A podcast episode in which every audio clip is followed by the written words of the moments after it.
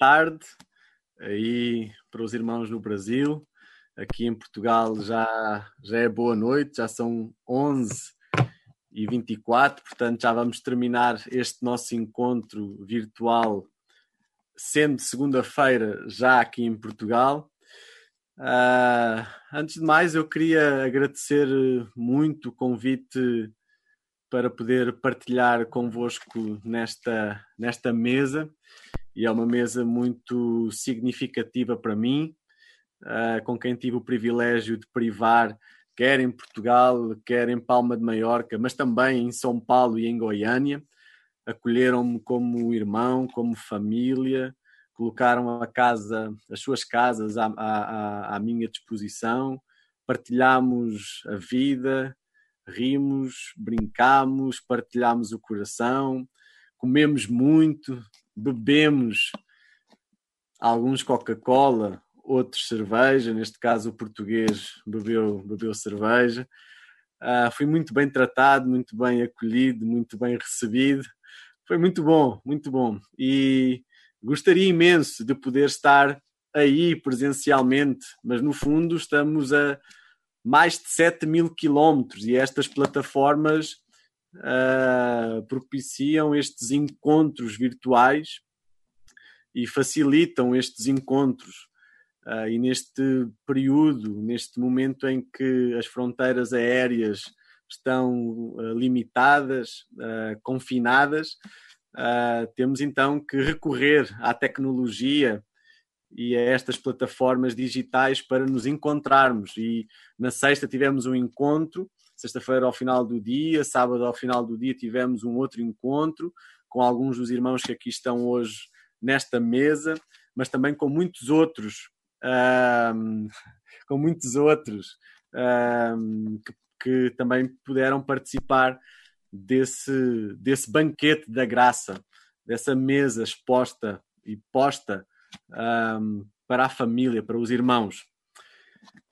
E eu queria partilhar convosco e convido-vos desde já a que possam abrir as vossas Bíblias ou ligar os vossos dispositivos em Mateus, Evangelho segundo Mateus. Eu quero partilhar a partir do capítulo 6, Mateus 6, 25, bem no centro do Sermão do Monte. Recordar apenas que o Sermão do Monte provavelmente não é apenas um, um, um, uma conversa que aconteceu uh, uma hora, duas horas, talvez, alguns dias que Jesus tenha passado com os seus discípulos para poder partilhar, para poder uh, partilhar o seu coração juntamente com os seus discípulos. E há quem diga, inclusive, que é a filosofia do cristianismo encerra-se aqui justamente no Sermão do Monte, capítulo 5, 6 e 7 uh, ah, do Evangelho segundo Mateus. Eu quero ler alguns versos, um, a começar do versículo 25, Mateus 6, 25. E diz assim: Palavras de Jesus: Não andem ansiosos com o que hão de comer ou beber nem com a roupa de que precisam para vestir. Não será que a vida vale mais do que a comida e o corpo mais do que a roupa?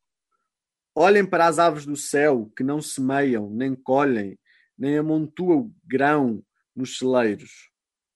E, no entanto, o vosso Pai dá-lhes de comer. Não valem vocês muito mais do que as aves? Pergunta Jesus. Qual de vós, pode, qual de vós, por mais que se preocupe, poderá prolongar um pouco o tempo da sua vida? E por que hão de andar preocupados por causa da roupa? Reparem como crescem os lírios do campo, e eles não trabalham nem fiam. Vamos no versículo 29. Contudo, digo-vos que nem o rei Salomão, com toda a sua riqueza, se vestiu como qualquer deles. Ora, se Deus veste assim a erva do campo, que hoje existe e amanhã é queimada, quanto mais vos há de vestir a vocês, ó gente sem fé.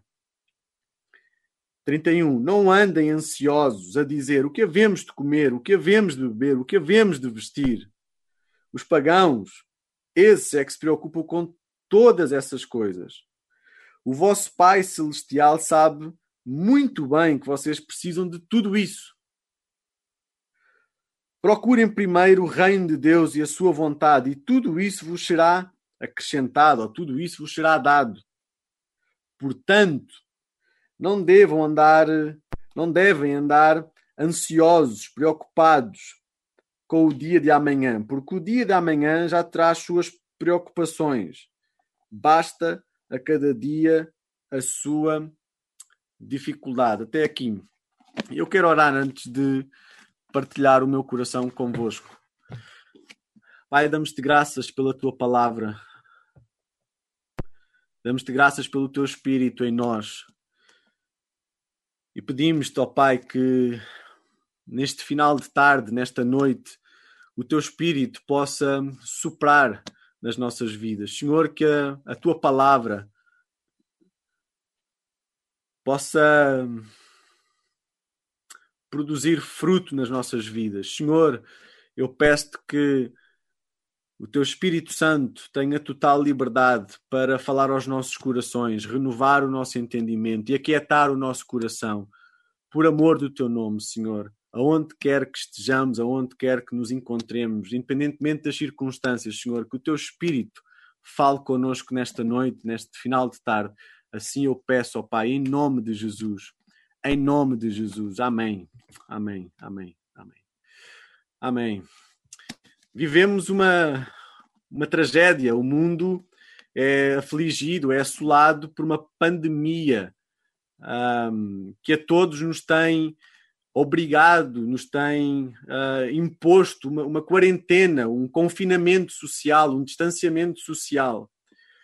E não sei exatamente como é que as coisas estão a decorrer no Brasil, mas aqui em Portugal, o impacto psicológico da pandemia Covid-19, que a todos nós nos atormenta, que a todos nós nos aflige, tem, tem tido um impacto muito, muito severo.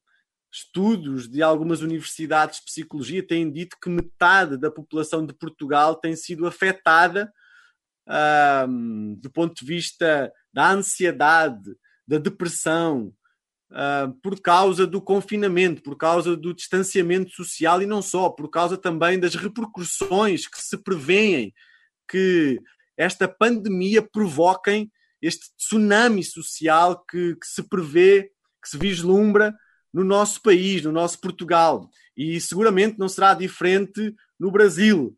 E um dado curioso é que, por exemplo, um, no mês de abril, a, a percentagem de, de, de, medicamentos vendidos, de ansiolíticos, de antidepressivos, escalonou 30%.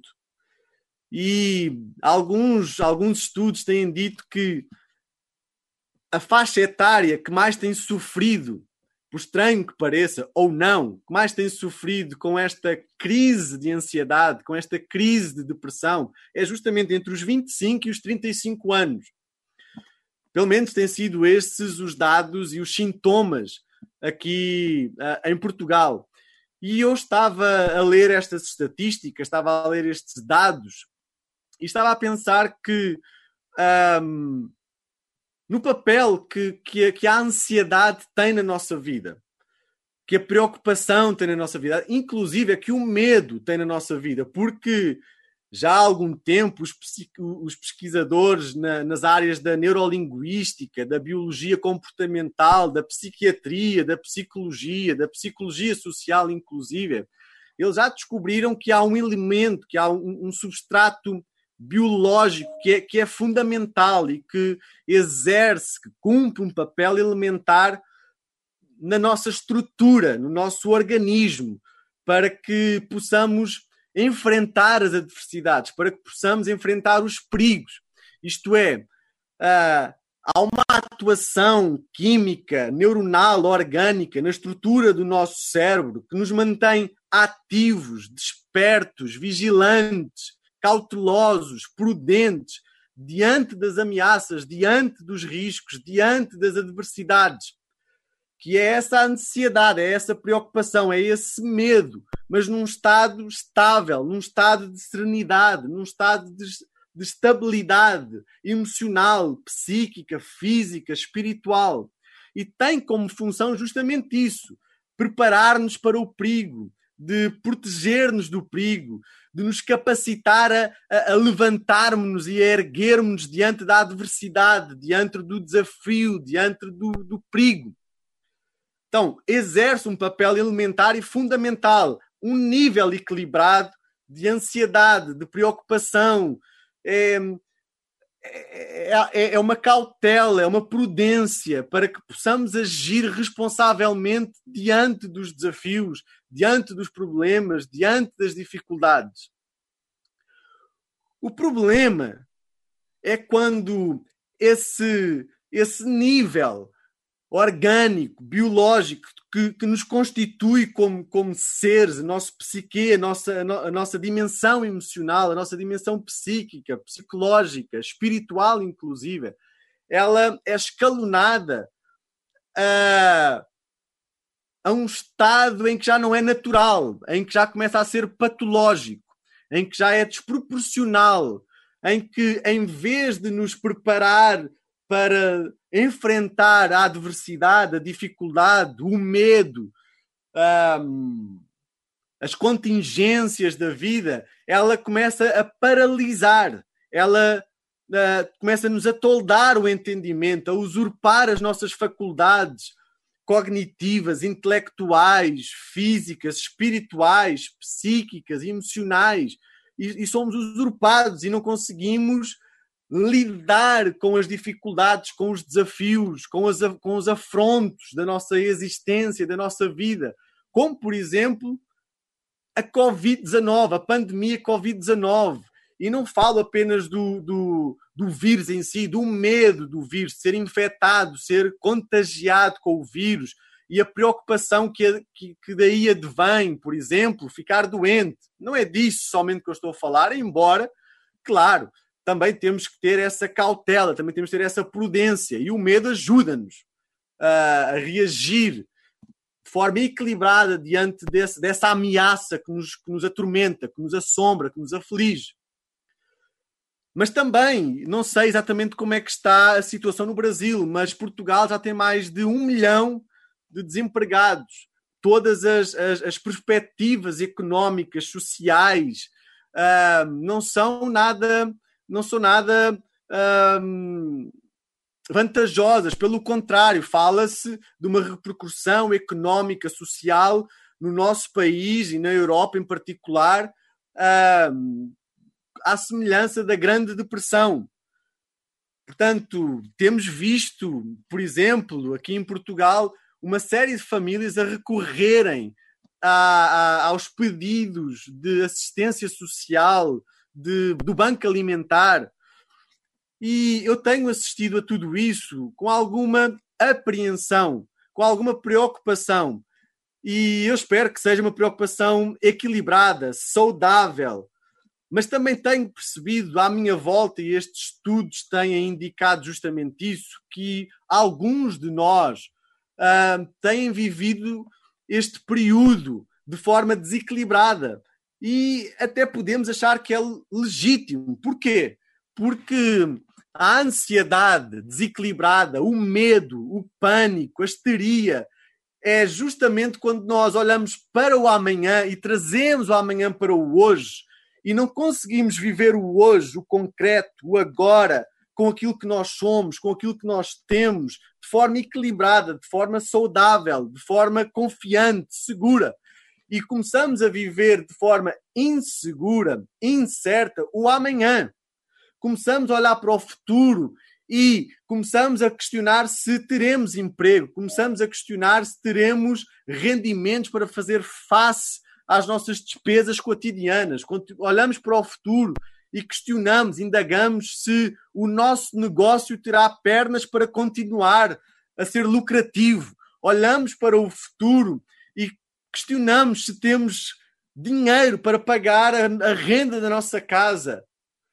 E começamos a viver de forma amedrontada, começamos a viver um, de forma ansiosa e uma ansiedade desproporcional, porque já não vivemos o hoje, já não agimos nas dificuldades do dia de hoje, como Jesus nos ensina justamente nesta passagem. Basta a cada dia o seu mal, amanhã tem os seus desafios, amanhã tem as suas dificuldades, amanhã há os, há, há os desafios do dia de amanhã. O hoje tem que ser enfrentado hoje, tem que ser lidado hoje, tem que ser resolvido hoje. E o problema é justamente esse: é quando nós fazemos uma. A nossa mente viaja para o prospectivo, para o amanhã, e começamos a perceber que há incerteza, que há insegurança. Começamos a perceber que, eventualmente, o nosso chão, aquilo que até hoje foi o nosso chão, a nossa segurança, a nossa certeza, a nossa convicção, inclusive alguns de nós, a nossa felicidade está a ruir, está a desmoronar. A vida até fevereiro corria conforme nós preconizámos, de acordo com a nossa formação, de acordo com as nossas escolhas, de acordo com os nossos padrões. Mas estamos num parênteses e não sabemos exatamente como é que será o amanhã. E o mais provável é que o amanhã não seja uma continuação do ontem, de fevereiro, seja uma ruptura seja uma disrupção na nossa história. E começamos a ficar perplexos, começamos a ficar desanimados, começamos a ficar inquietos, angustiados, porque não conhecemos o amanhã. E somos levados a viver hoje, o amanhã, e ficamos inquietos, inseguros, ansiosos, desproporcionalmente, tanto é que ficamos paralisados, tanto é que não conseguimos dormir, tanto é que não conseguimos descansar, tanto é que não conseguimos confiar, tanto é que não conseguimos ficar serenos, estáveis, porque somos remetidos para o amanhã que é incerto. Porque aquilo que era a nossa estrutura, a nossa base, o nosso fundamento, o nosso alicerce está a desmoronar. E ficamos com medo, ficamos com receio do amanhã. Ficamos ansiosos, inquietos, perturbados. E se perguntássemos a Paulo, Paulo, como é que nós lidamos com essa ansiedade que nos perturba, que nos inquieta, que nos angustia, que nos paralisa, que nos amedronta, que nos usurpa as nossas faculdades uh, espirituais e emocionais para lidar com o hoje, para enfrentar a vida como ela é hoje, como ela se apresenta, com as contingências da vida. Como é que nós lidamos com isso? Paulo diria mais ou menos isso, que é o que diz em Filipenses 4, 6 e 7. Filipenses, capítulo 4, versículo 6 e 7. Não andeis ansiosos por coisa alguma, antes tudo seja os vossos pedidos conhecidos diante de Deus pela oração e súplica, com ações de graça. E a paz de Deus, que excede todo o entendimento, guardará os vossos corações e os vossos pensamentos em Cristo Jesus. Então, Paulo diria que uma forma de nós lidarmos com a nossa ansiedade, com a nossa inquietação desproporcionada, é orarmos em súplicas e ações de graças ao Pai, ao Eterno, que cuida de nós, que sabe tudo a nosso respeito, que nos tem na palma da mão. Mas se perguntássemos a Jesus: Jesus, como é que nós devemos lidar com a ansiedade? Como é que nós devemos enfrentar esta ansiedade que começa a tomar conta de nós porque estamos a viver o amanhã, estamos a olhar para o amanhã e aquilo que se perspectiva não é dias fáceis, não são momentos fáceis, não são. Talvez a nossa vida tenha uma volta, deu uma volta em que vamos viver um novo normal e isso é desconhecido, é inusitado. E ficamos preocupados, ficamos ansiosos. Jesus diria assim, que é o que ele diz no, no, no capítulo 6 do Evangelho de Mateus busquem em primeiro lugar o reino de Deus. Jesus está a dizer que o antídoto para uma vida de ansiedade desproporcional, isto é, já não é aquela ansiedade que nos prepara, que nos ergue, que nos faz levantar para enfrentar a vida como ela é, mas é uma ansiedade, uma perturbação espiritual, psíquica, emocional que nos paralisa, que não nos faz enfrentar a vida com lucidez, com serenidade, com tranquilidade, mas que nos atormenta, que nos deixa em pânico, com medo. Jesus diria que o antídoto para, ligar, para lidar com essa ansiedade é buscar o reino de Deus e a sua justiça. Claro, Jesus não está a ser, e no discurso de Jesus e na vida de Jesus, nós percebemos, Jesus não está a ser, não, não, não nos está a incitar a que sejamos displicentes e negligentes para com a nossa vida. Não é isso. Atenção, a, a preocupação da qual Jesus nos está a falar não é aquela que é necessária para viver a vida como ela é. De fazer contas à vida, de trabalhar para ter como pagar uh, as nossas contas, para ter com que repartir com os irmãos. Não é isso. É desproporcional. É quando a ansiedade nos assalta e nos assombra e nos rouba a lucidez, nos rouba a serenidade, a estabilidade, a paz e ficamos perdidos, atormentados e paralisados. É essa ansiedade, é essa preocupação desmedida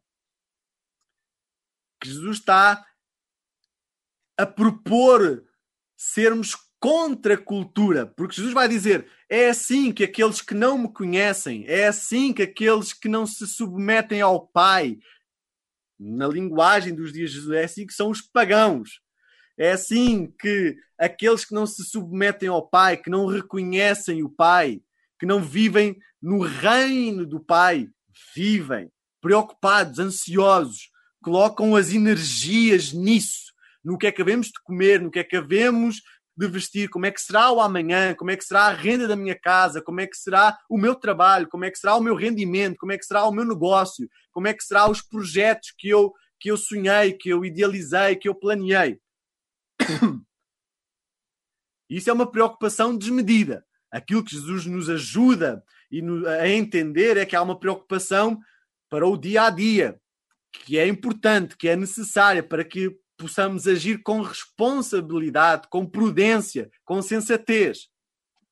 Mas para essa, para essa preocupação que, que, que nos começa a fugir das mãos, para quando olhamos para o amanhã e ele foge-nos, ele escapa-nos entre os dedos, Jesus diz: busquem, em primeiro lugar, o reino de Deus.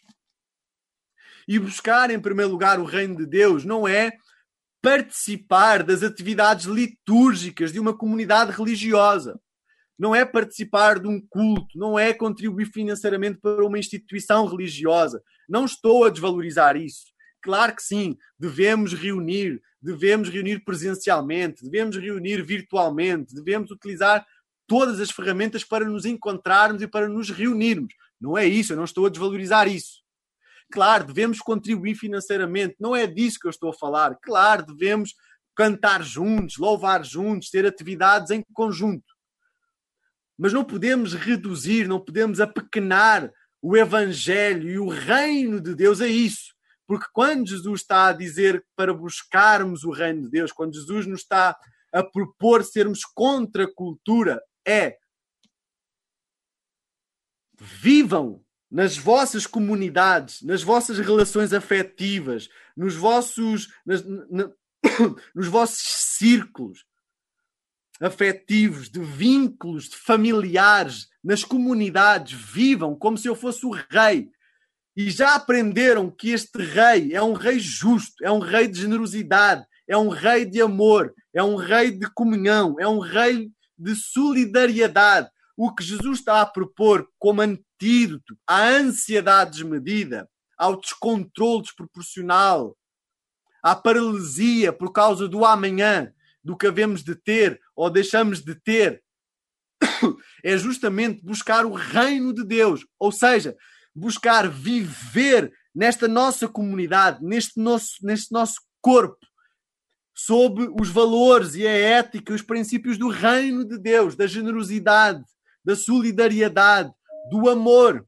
Por outras palavras, o que Jesus nos está a propor é que sejamos uma comunidade contra a cultura e que os outros que estão a viver temerosos, ansiosos, preocupados, desmedidamente, desproporcionalmente, porque não sabem o que é que o, que é que o futuro lhes reserva.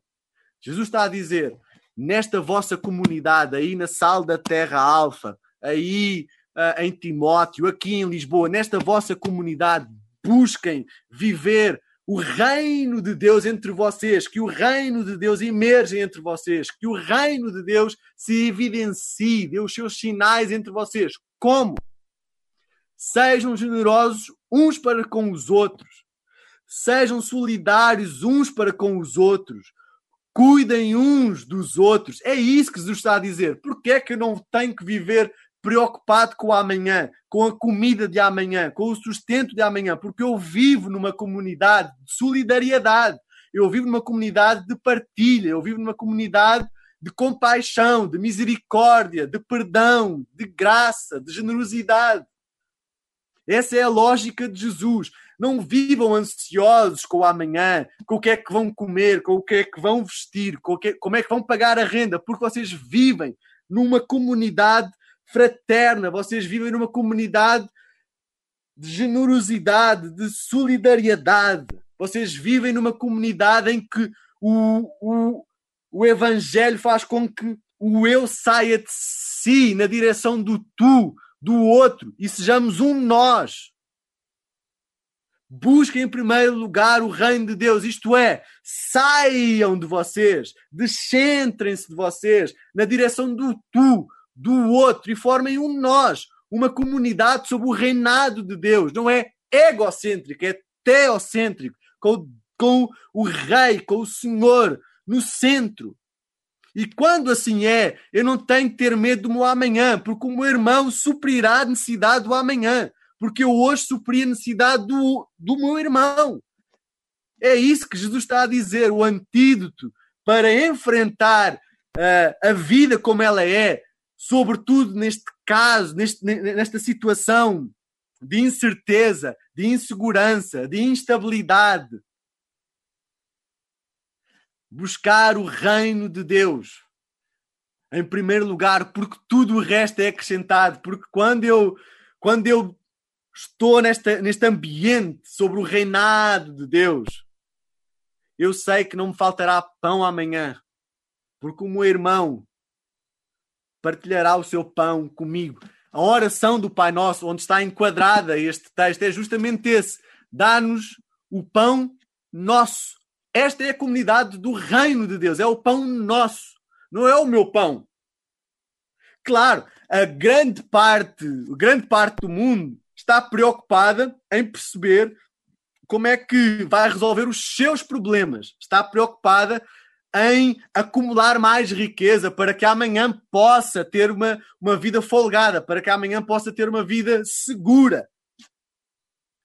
Mas o, a proposta contracultural do reino de Deus que Jesus nos está a ensinar é justamente o contrário. Aquilo que tu tens hoje, reparte com o teu irmão. Não acumules, não guardes, cuida do teu irmão experienciem nesta comunidade o reino de Deus, a justiça de Deus. Aqueles que têm mais suprem necessidade daqueles que têm a menos. E não estamos a falar somente e necessariamente de recursos financeiros. Há muitos outros recursos emocionais, espirituais. Há muitos que estão a atravessar esta quarentena sós, isolados, não têm com quem falar. Há muita solidão. Liga para alguém da tua comunidade. Liga para alguém da tua cidade.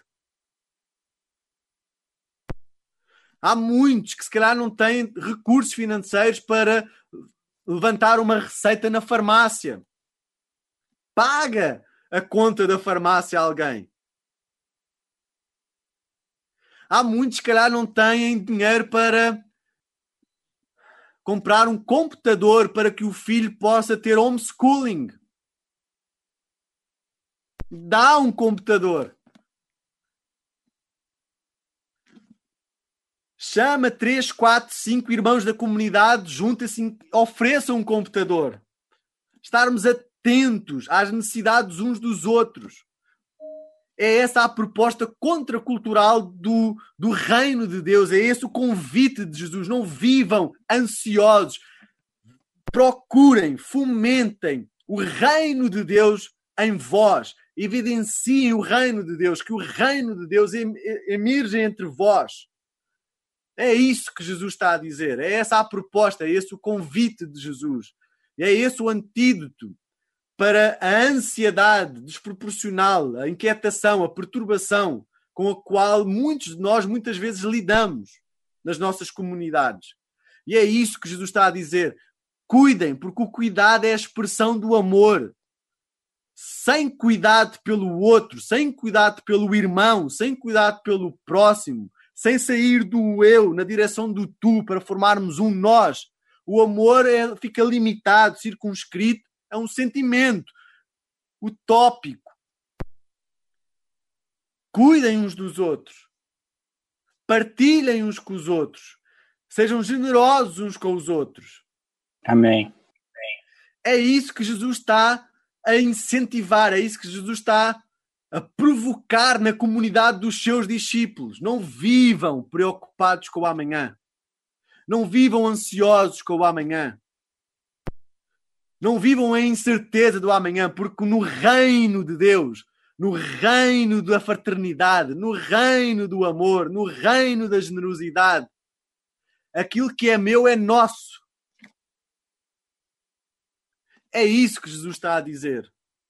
É isso que Jesus está a dizer. Busca, em primeiro lugar, o reino de Deus. Não gravites em torno de ti, das tuas necessidades, dos teus sonhos, das tuas preocupações, da tua renda, da tua mesa, da tua comida, da tua preocupação, da tua ansiedade. Sai do eu na direção do tu para formarmos um nós, uma comunidade do reino de Deus. E era isso que eu queria partilhar convosco nesta manhã. Esta tem sido a nossa preocupação aqui na Casa da Cidade também estarmos sensíveis ao outro, estarmos atentos ao outro. Eu li recentemente um ensaio do teólogo Thomas Alick, um ensaio que ele escreveu por ocasião da Páscoa, cujo título é cujo título é O Sinal das Igrejas Vazias. E acho que há dois sinais, ou foram dois insights que me surgiram quando eu, quando eu li o ensaio do, do, do Thomas Alick. Estou a concluir. Estou sem cronómetro, estou completamente perdido. Mas, enfim. Uh... Tá ótimo, irmão. Manda bala aí. Amém. Uh, dois insights que me surgiram, duas reflexões que me surgiram ao ler o ensaio do Thomas Ali, que tem que ver justamente com o sinal das igrejas vazias, isto é, das estruturas, dos edifícios, dos espaços onde nós uh, comumente reunimos a comunidade. E um deles, e partilhei recentemente até com a nossa equipa pastoral, e hoje de manhã também na ceia da, da nossa celebração aqui na Casa da Cidade. Um deles tem que ver com o facto de que a igreja dispersa, o povo espalhado, é a luz do mundo. Ou seja, as trevas são a ausência de luz aonde há maior densidade de trevas, é aí que a luz tem que estar. E talvez este sinal das igrejas fechadas, dos templos fechados, dos edifícios fechados, nos ajudem a recordar que a nossa missão, a nossa vocação intrínseca, como filhos de Deus, como cristãos, como discípulos do Cristo, é sermos sal e luz. Aonde? onde há a maior densidade das trevas no mundo. E um outro insight que me surgiu ao ler o ensaio do Thomas Alick tem a ver com o corpo. E hoje é o primeiro domingo do mês e a nossa tradição recomenda-nos celebrar a ceia neste dia. E eu devo confessar que no início relutei em, em, em celebrarmos a ceia por estas plataformas digitais, porque Uh, e nem era tanto por questões doutrinárias. Não era tanto, sinceramente. Era porque eu achava que poderia ser um, um, um ato simbólico não tomar. Ou seja, como estamos privados de estarmos uns com os outros, de nos encontrarmos, de estarmos à mesa, eu achei que se não tomássemos, nós poderíamos criar uma, uma, uma santa ansiedade pelo encontro, a expectativa do encontro, estarmos juntos, reunidos como família, e aí sim temos uma mesa farta para celebrarmos a ceia em conjunto. Eu achei, bom, se nós não tomarmos a ceia, pode ser que crie esse, esse, essa expectativa pelo encontro, pelo reencontro. Mas depois fui, fui remetido a pensar que se calhar esta é justamente a altura de tomarmos a ceia todos os domingos, inclusive, como temos feito na Casa da Cidade. Não só ao primeiro domingo, mas neste período de quarentena temos tomado todos os domingos. E pensei que seria importante porque é justamente nesta altura de distanciamento social que nós precisamos de ser inundados de uma convicção de que somos corpo. Há um só pão, que é Cristo, e todos os que comem desse pão, que é Cristo, formam um corpo. É essa a linguagem de Paulo lá em 1 Coríntios 10, 11 e 12. Há um só pão, que é Cristo, e todos os que comem do mesmo pão, simbolizado na ceia, formam um só corpo. E neste distanciamento social, neste confinamento, nesta quarentena, talvez seja útil relembrar que somos um corpo, que somos membros uns dos outros, que pertencemos uns aos outros, que nutrimos laços familiares uns com os outros. E por isso nós temos tomado a ceia todos os domingos para nos ajudarmos, para, para nos ajudarmos a, a relembrar de que somos corpo, somos um. E é neste corpo, nesta comunidade, que vivemos sobre o reinado de Deus entre nós. E Paulo diz uma coisa interessante lá em Coríntios: só há uma forma indigna de tomar a ceia, que é não considerar o corpo. E quando Paulo está a falar de corpo, não está a falar do corpo de Cristo, do corpo de Cristo, está a falar do corpo de Cristo, igreja, do corpo de Cristo, comunidade, aí, na sala da Terra Alfa, na, em Timóteo, aqui na casa da cidade. Isto é, Paulo está a dizer que há uma forma indigna de tomar a ceia, que é quando eu, ao tomar a ceia, não me lembro do meu irmão. Quando eu, ao tomar a ceia, não, não, não torno o outro meu irmão e não assumo a responsabilidade para com o meu irmão, como assumo para com a minha família. É isso que Paulo está a dizer. E é essa a loucura e a contracultura do reino de Deus, é que assumamos entre nós, nas nossas comunidades, a responsabilidade de cuidarmos uns dos outros, como cuidamos dos nossos filhos, como cuidamos da nossa casa, estarmos atentos às necessidades uns dos outros para suprirmos as necessidades uns dos outros, para que ninguém entre nós viva ansioso com o amanhã, porque sabemos que vivemos rodeados de irmãos que amanhã suprirão a minha necessidade se eu tiver. Que amanhã partilharão aquilo que têm e que são comigo se eu tiver essa carência. E fico-me por aqui, eu estou completamente perdido. Não tenho nem apontamentos, nem cronómetro. Mas que Deus vos abençoe e que possamos viver essa comunidade do reino de Deus, cheios do Espírito Santo. Eu tenho tido uma oração nesta quarentena que é Deus, que o meu coração não seja endurecido e que eu tenha a coragem, a ousadia, a audácia de obedecer aos impulsos do teu Espírito em mim.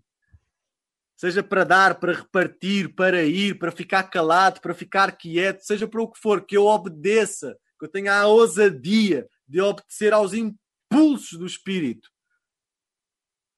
e é assim como despeço de vocês nesta, nesta, neste final de tarde, aqui já, já segunda-feira, já é meia-noite e quatro.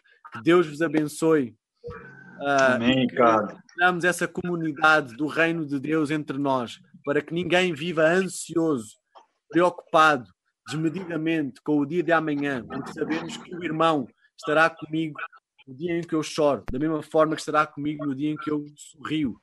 Tenho motivos para rir e tenho motivos para chorar. Que Deus vos abençoe. Em nome de Jesus. Amém.